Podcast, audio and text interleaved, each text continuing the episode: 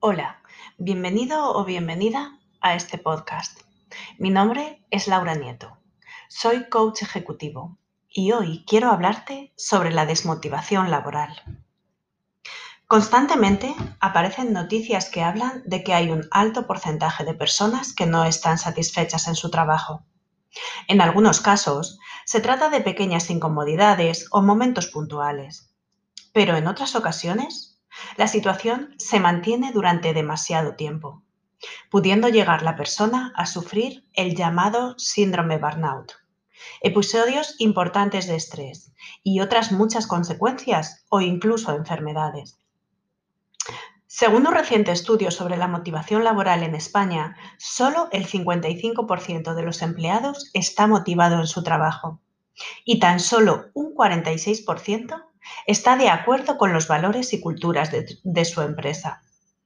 Es muy difícil que una persona se sienta comprometida con el proyecto empresarial de una compañía cuando no comparte lo más básico, sus valores. El primer paso no te lleva donde quieres, pero te saca de donde estás. Esta es una frase que me encanta. Hace un tiempo la escuché y la tengo siempre muy presente. Mucha gente no da el primer paso porque no sabe hacia dónde quiere ir. Se quedan inmóviles donde están, sin hacer nada para cambiar su situación, quedándose día tras día en un trabajo que no les satisface, dejando que pase el tiempo sin hacer algo que realmente les guste. Pero, ¿por qué actuamos así? ¿Por qué sabiendo que no nos gusta lo que estamos haciendo nos cuesta tanto cambiarlo? ¿Por qué dejamos que esa situación nos consuma? Hay varias razones. Por ejemplo, las creencias limitantes, que aún siguen presentes en la sociedad y en nuestro entorno, como por ejemplo, que tienes que dedicarte a algo de lo tuyo. Esta yo la he escuchado mucho. En muchos casos se decide estudiar una profesión o una carrera universitaria con 18 años. ¿En serio? ¿Ya no vas a poder cambiar de profesión? ¿Con 18 años todo el mundo tiene una madurez suficiente para decidir qué quiere hacer el resto de su vida? ¿Y si a lo largo de mi vida quiero dedicarme a varias profesiones, aunque no tengan nada que ver unas con otras? Otra razón es la esperanza de que lleguen tiempos mejores.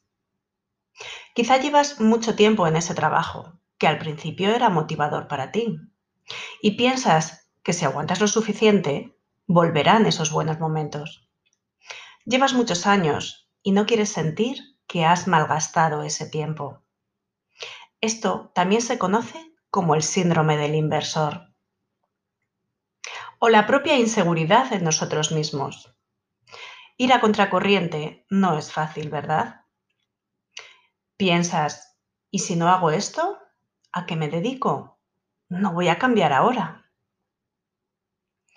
Quiero hablarte ahora del síndrome de la rana hervida. Cuando metemos una rana en un cazo con agua hirviendo, la rana salta automáticamente del recipiente y sale de esa situación. En cambio, si metemos la rana en agua fría y el agua se va calentando poco a poco, de manera progresiva, la rana se va adaptando a la temperatura del agua y se queda quieta.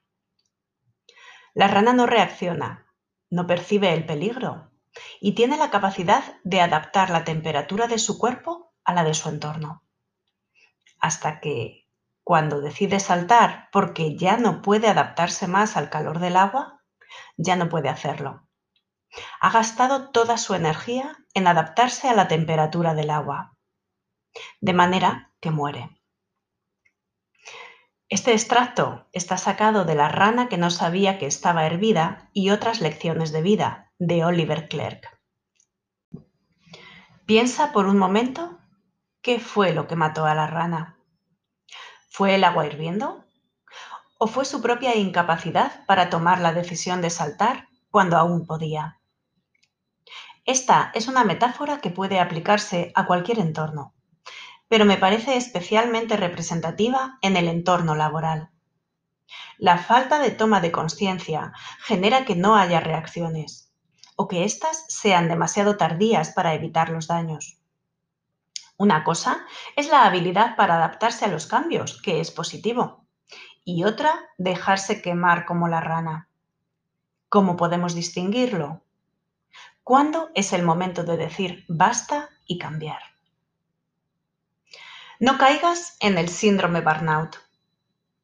El síndrome burnout o del trabajador quemado es una enfermedad que la OMS ya ha añadido a su clasificación internacional de enfermedades suele estar relacionada con el entorno laboral y consiste en un agotamiento físico, mental y emocional causado por un estado continuo de estrés laboral. El burnout puede aparecer por varios factores, por el tipo de trabajo, las relaciones el entorno laboral, o porque te estás dedicando a un trabajo que por una razón u otra no te motiva y puede tener consecuencias muy graves para tu salud. Marca límites en nuestra vida laboral y reaccionar a tiempo son pasos muy importantes que debemos dar para no caer en el síndrome burnout. El autoconocimiento y modificar nuestra conducta son básicos si no queremos terminar como la rana de la historia. No dejes que te ocurra como a la rana. Reacciona antes, y si necesitas ayuda para buscar tu lugar a donde ir, ponte en contacto conmigo y te ayudaré a encontrarlo. Si decides saltar, yo te acompaño.